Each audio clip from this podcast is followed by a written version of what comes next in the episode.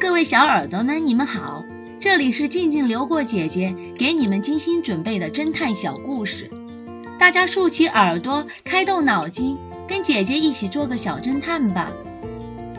小侦探系列二百三十三，追查鸳鸯大盗。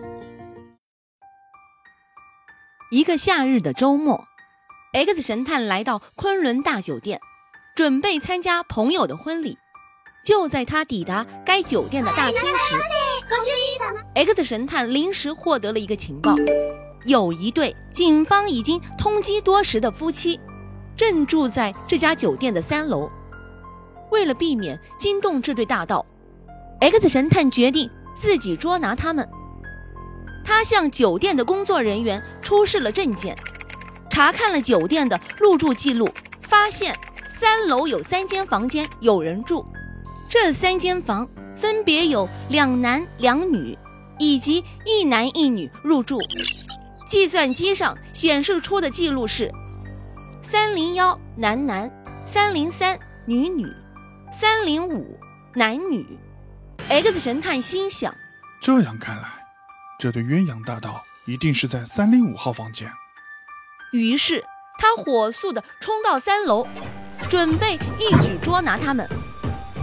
然而，就在 X 神探要撞破三零五号房房门时，酒店的经理突然出现了。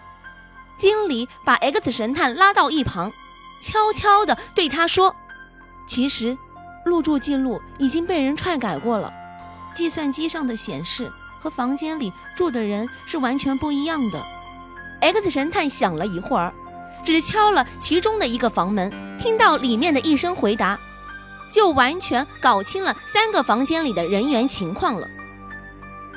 小侦探们，你们知道 X 神探到底敲了哪一间房门呢？下集告诉你们答案哦。聚会上的盗贼，这个故事的真相是，Blanny，Blanny 小姐是最早来的一批客人中的一个，而她声称自己。从没有离开过屋子，但是当他出去取大衣时，居然没有翻找，就从衣架的最上面取。如果真是第一批客人，而中间又没有离开的话，他的大衣应该在衣架的最下面才对。而且布兰妮找衣服的时候，根本没先在下面看。很显然，布兰妮知道衣服。放在上面，可见他撒了谎。